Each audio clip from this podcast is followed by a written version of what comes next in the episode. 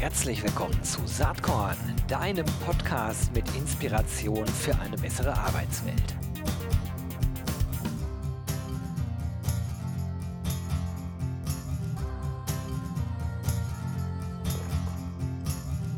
Hallo und herzlich willkommen zum Saatkorn Podcast. Ähm, bin heute gespannt und auch ein bisschen aufgeregt. Ich habe einen Gast aus Frankreich. Er sitzt in Paris. Das finde ich ganz spannend. Äh, und wer sich so ein bisschen mit der HR-Tech-Szene auskennt, der weiß, dass in Frankreich eine ganze Menge passiert. Ähm, nicht zuletzt auch, äh, weil dort die Regierung sehr, sehr viel Wert auf die Entwicklung äh, der französischen Startups legt, was ich ziemlich cool finde. Könnten sich die Deutschen vielleicht auch noch mehr Beispiel dran nehmen. Anyway, heute äh, werde ich also auf Englisch sprechen.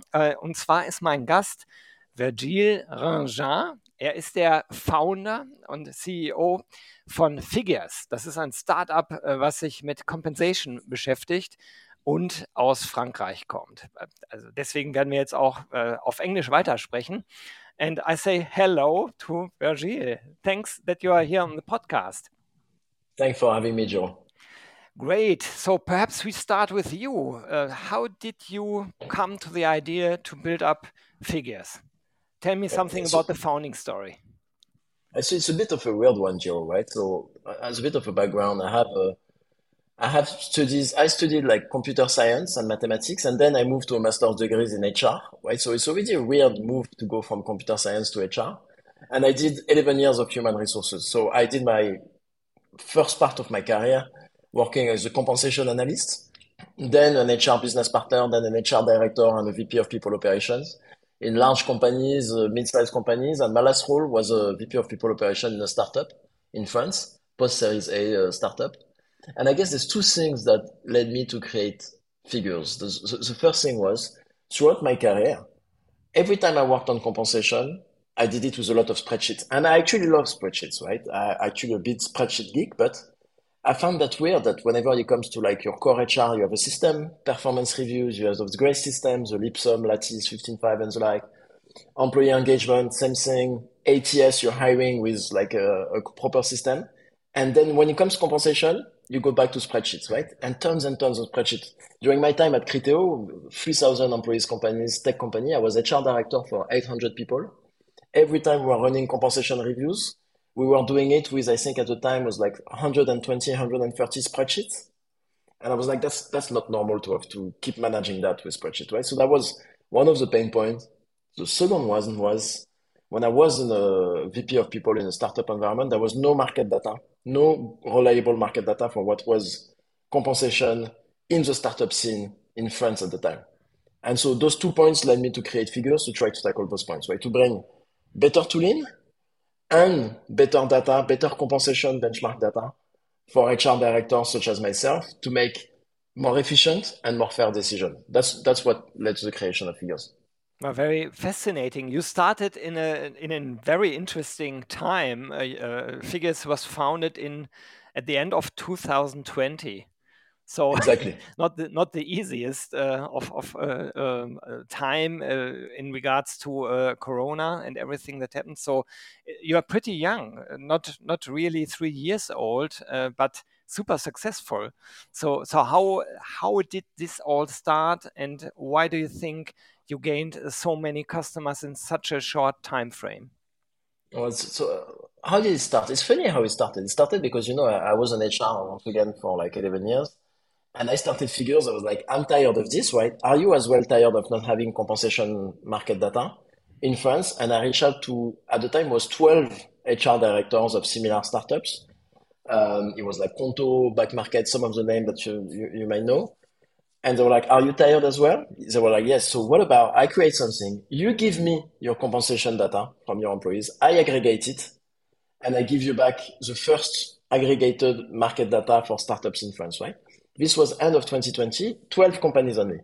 But then when I started doing that, then I had the next month 10 companies being like, hey, can I participate as well? The next month 10 more, the next month 10 more. So it took off a lot. And then when we started building this tool, we started getting requests on our website from Germany, Spain, Netherlands, and so on, saying, "Oh, we've seen you're doing that. Are you operating in Germany? There's nothing like that in Germany." And after a while, we're like, "Why not? Why not try to replicate what we did in France? To Germany, and Germany was in fact the first uh, country we started opening because there was actually no proper way to benchmark data then. Yeah, well, I don't know actually, but we can talk about this a little bit later on. So uh, the whole benchmark idea was really, uh, as far as I understand, the driver for the business success because obviously.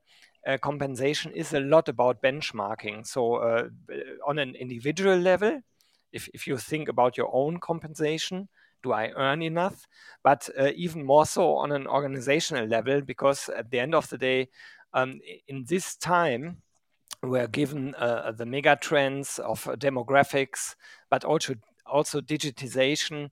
Um, obviously, the power uh, of the employees is is um, is uh, or rises. So uh, obviously, the organizations have to do more to gain and retain talent and we can talk about all kind of benefits but everybody knows that at the end of the day compensation is the main or one of the of the really main drivers uh, to gain and retain talent and therefore the benchmarking on an organizational level is super important um, if we talk about the compensation benchmarks uh, figures provides. Is that only for companies or also for individuals? It's only for companies right? Which is a bit sad because in a way if one of our mission is to help make a, a, more fair world when it comes to compensation, we'd like to help individuals know their worth, right? And we can't because we rely on our, our model is that we rely on company to share, to pay the subscription and share their data, and this is we aggregate their data. So we actually can't share it back with uh, employees or candidates. It's only accessible by companies. Yeah, but uh, that that's interesting because I thought if you have all this data and it's um, at the end of the day, of course, you have to take care on data protection. You get the data from the companies, exactly, but you can uh, uh, uh in a way that there's no uh, really uh, an insight for individuals where this data came from. So there could be a way also to provide it to individuals. I have an interesting story on that, right? Um, and why it's complex for us.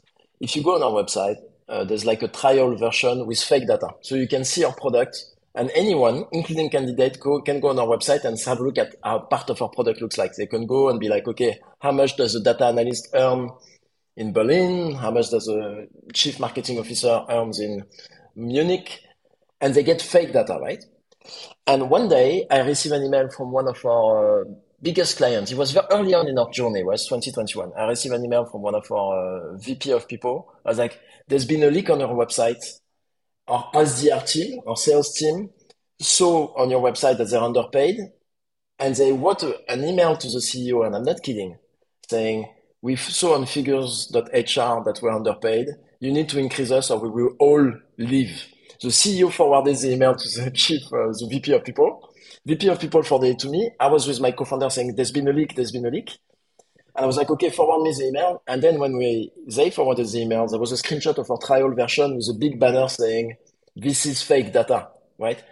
It was fake data all along. And they saw the data was real. They saw they were underpaid. But the, the story is, if we tell the employee of some of our clients that they're underpaid based on market data, and they use that to go to some of our clients being like, oh, figures is telling me I'm underpaid and pissed off. The client will be pissed off at us. So we can't really play both angles, right? All right, that's so, what I understand. Okay, yeah, yeah so exactly. It's more a political issue here than uh, exactly a, a, data issue. It's, so since you have no. all, all, this information, very interesting.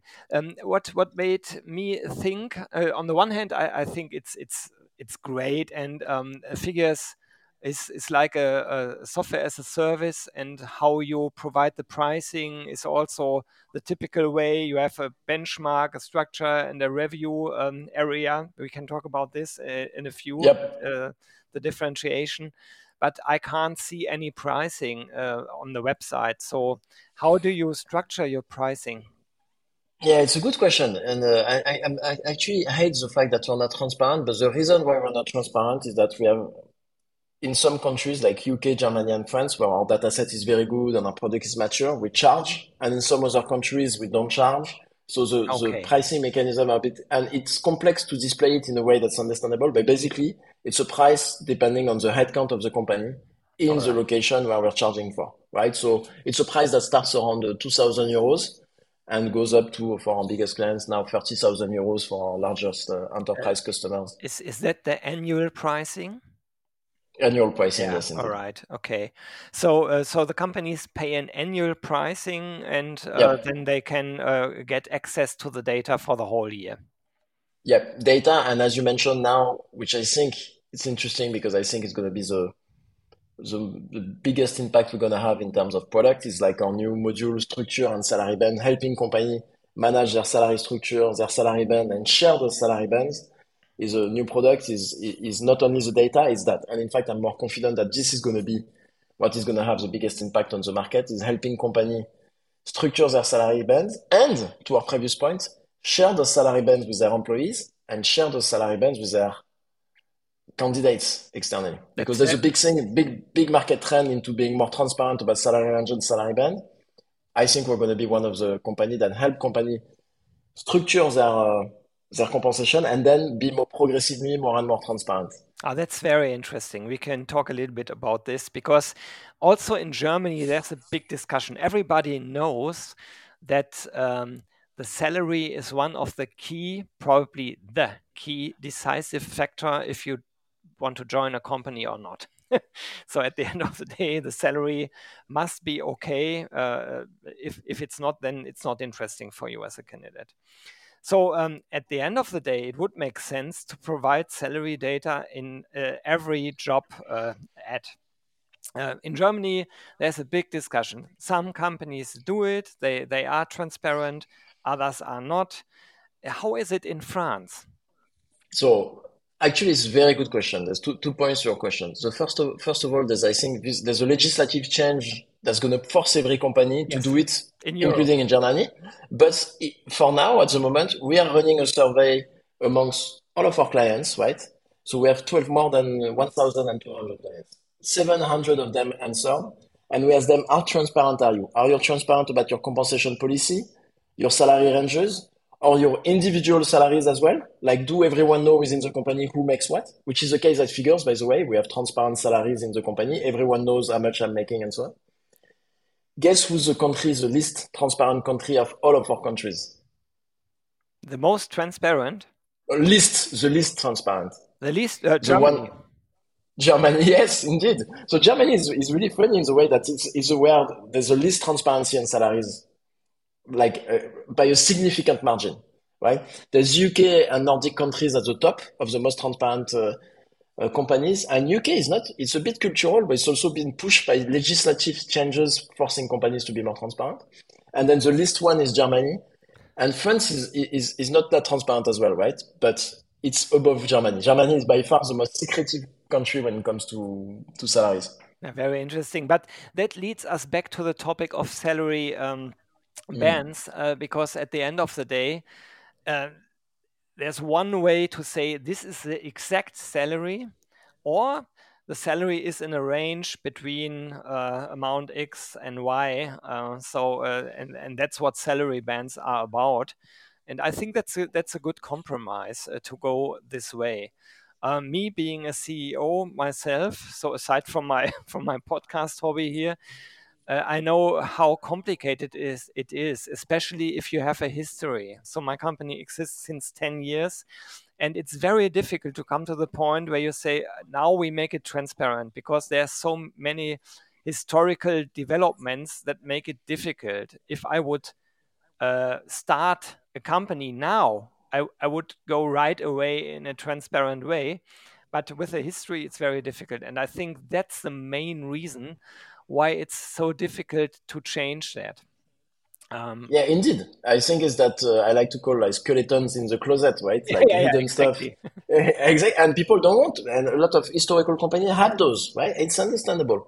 But, and I think we both know that, right? A new directive on pay transparency has been voted by the European Union Parliament two months ago.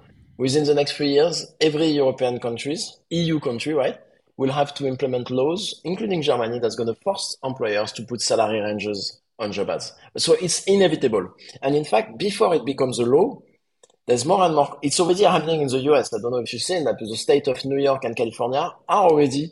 It's mandatory if you publish a job advertisement in um, New York or state of California, you have to put a salary range. What's happening?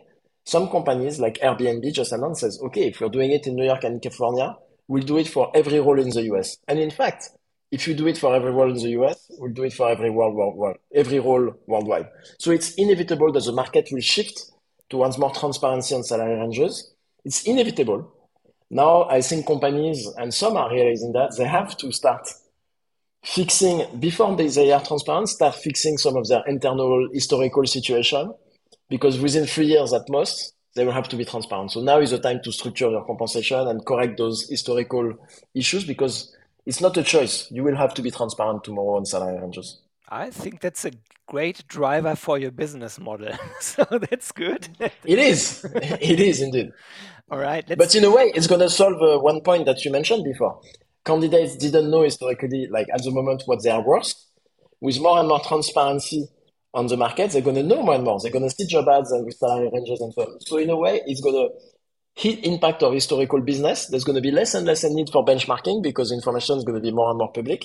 But there's going to be more and more a need for structuring your salary ranges, your salary band, and sharing them appropriately with employees, managers, and candidates. But that's a great point because that's exactly what I wanted to discuss now with you. Since the benchmark in, in the years to come will be less important. How's your perspective on the development of figures in terms of your product? Since the benchmark was a was a main start and the driver for, for getting figures on the road, uh, and now you're focused on the salary bands, but also I, I guess there's a lot of pressure on the market since let's have a look at Personio, for instance. They also go now into compensation uh, topics. Or let's have a look in Germany, very popular is Stepstone. They also have a big database in terms of uh, salary and compensation uh, benchmarks and so on. How do you see um, figures in this landscape of other companies in Europe? It's, it's, a, it's an amazing question, Joe. So the way I see is that data is going to be, as we say, less and less of a key asset but the biggest issue is gonna how do you manage your, your compensation structure? So how do you define your salary bands?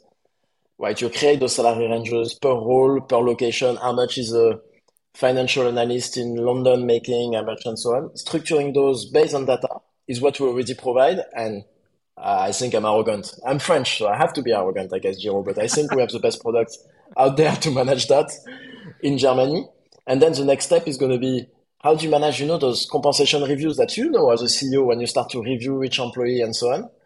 And you have you allocate budget for each manager. Each manager has to make a decision on how to review each employee. This is a nightmare.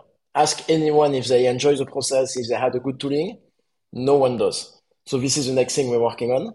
And in fact, right now we have also our, uh, what we just released, our budget simulation product, which is super important in this uh, business. Is how much budget will I forecast for my next compensation review, taking in consideration inflation, market movement, performance of my individuals, taking that it's super complex to take all that in consideration to create a budget and forecast a compensation review. So this is another thing we were doing.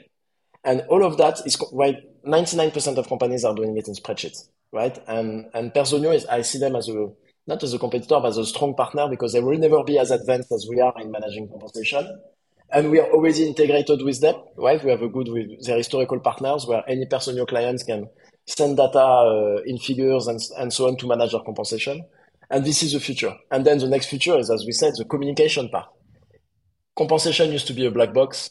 This won't be the case anymore. Employers will have to share more and more with their employees, and this we can help them make it.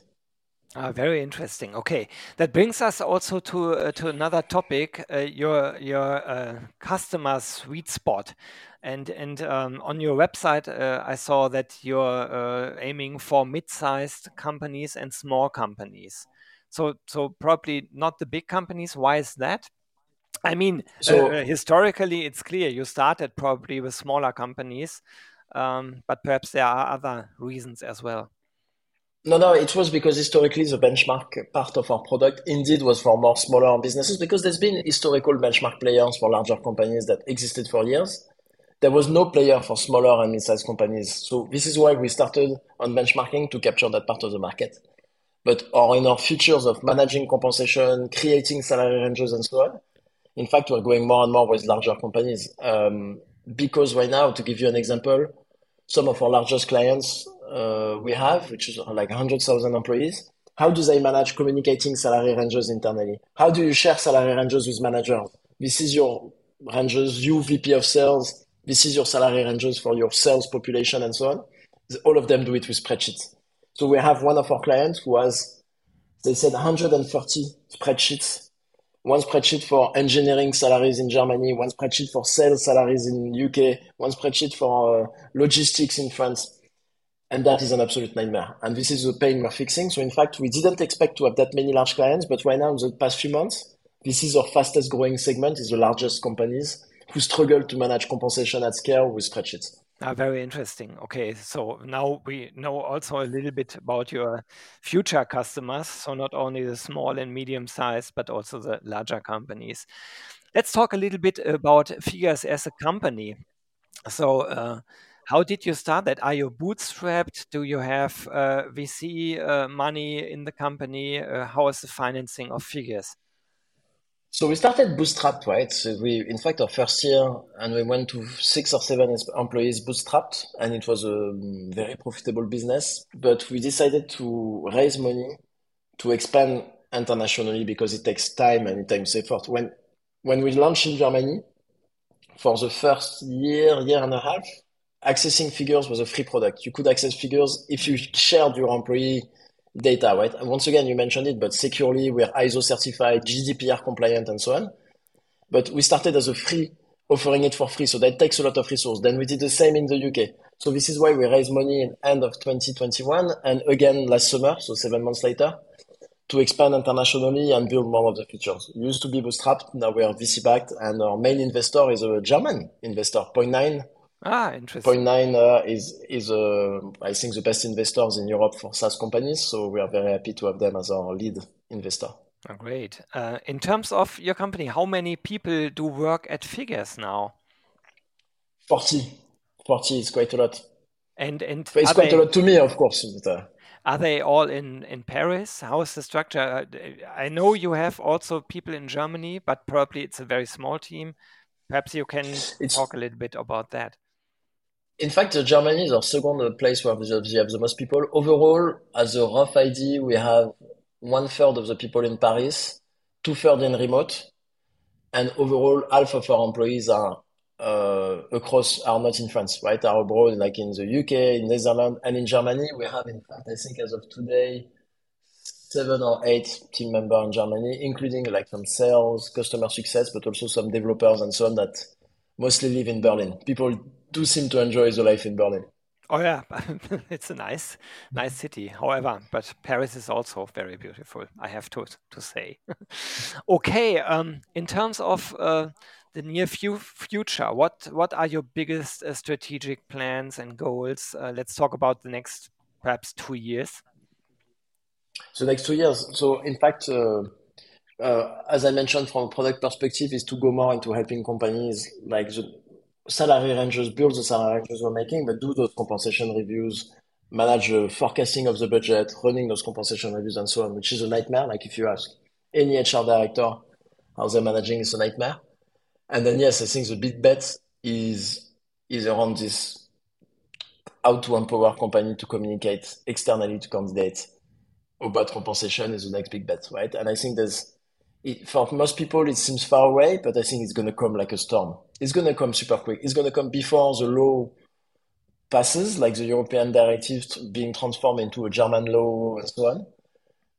Employers will be like, okay, how do I communicate effectively about compensation? And I think we can help them do that. How can you generate an offer letter to a candidate being like, okay, this is a package we're offering, this is the cash, this is the benefits, this is potentially the equity or stock option and so on. This is the projection you can have in the company if you're promoted to the next level, giving more transparency and more information for candidates to make the best choice possible, I think is a, one of the next big battle. Um, what is interesting to me uh, is um, at the end of the day, you're talking about compensation, and compensation also has many facets. Uh, you just mentioned a few. You have your fixed salary, you might have a bonus, you might have a virtual stock option plan, but also you might have other benefits, um, such as health benefits and so on. And um, do you include all of this in, in your compensation analysis? Uh, so where do you where do you stop? Where where do you say this is not part of the original compensation package anymore? Because in, in, these days it's also about time it's about holidays it's about flexible working hours and so on. So how how do you uh, consider that? It's a great question. So we do country per country because it's super country specific right one thing we discovered, for example, in Germany is company cars. The, the importance of company cars in Germany is crazy to me. Amongst all of our countries, I've never had that many companies asking for benchmarking on company cars and so on. It seems to be a big thing in Germany, right? So it's just an example to say it's very specific to each country. So we do surveys on benefits that includes everything you mentioned, health insurance, pension, days off, um, flexibility in like remote work and so on as a survey. And what I envision is to what I just said, like we need, it needs to be communicated better to employees and candidates, yes. and especially to employees because most companies are like, okay, how what can we increase? How much budget we need salary increase? But most of their employees don't even realize the pile of benefits they have, and some of the money money it represents. And one of the biggest thing, right, is time off, which is super interesting. Some companies have a lot of time off, and you know they can have like 20 days more of leave, and they're being offered a, a, package which is 5% above their package or 10% above their package in another company, but they don't realize that, yes, but with 10 days leave less, actually at to the day you spend uh, working, you're earning less per hour, right? So there's a big issue around making employees and candidates realize the value of benefits. Because most companies that have great benefits struggle to make this a key selling argument to candidates and to make it a key retention argument to, to, to employees. So we are, we are helping them do that. I completely agree with that. Also from my CEO perspective, because usually also the, the candidates or the employees only, mostly, they only see their fixed salary. And I say, hey, this is one one part of your compensation package, which, which includes all other things, and you have to look at everything and and the whole package that makes a difference but obviously that makes it also more complicated to benchmark because there's exactly. so many so many different uh, um, aspects to it uh, so um, that's that's very interesting. Virgile, it, it, was a pleasure having you here on, on the Saatkorn uh, podcast. It was great talking to you. Very interesting what you're doing, and uh, I, I really hope that we uh, will have another talk in a year from now or so. Is there anything you want to add which we didn't uh, talk uh, about? No, nothing specific. I mean, my last message is once again, and because it's a big topic of the moment, pay transparency is coming, I think, to the German audience, right? Which is a bit like France, very secretive. I think it's a, a friendly warning ahead to people it's coming. Like more pay transparency is coming. It's super scary, but it's coming. And I, I just want to encourage companies to get started into planning ahead for that. But thanks for having me, Gero. It was a, a blast uh, being on your podcast. Yeah, it was great talking to you. I will surely have a look at uh, the development of figures, and I wish you all the best and talk to you soon. Bye bye. Bye bye, Gero. Jo, das war diese Saatkorn-Podcast-Episode. Wenn du nichts mehr verpassen willst und dich überhaupt für die Saatkorn-Themen interessierst, dann abonnier doch einfach meinen niegelnagelneuen Newsletter. Und dann bekommst du jeden Sonntag frisch alle Artikel, alle Podcast-Folgen, außerdem noch meine wöchentliche Kolumne und die Verlosung der Woche in deine Inbox. Musst du natürlich nicht sonntags lesen, geht auch montags oder dienstags. Ich würde mich sehr freuen. Hier nochmal die URL saatkorn.com slash newsletter. Tja, dann bis bald. Ciao.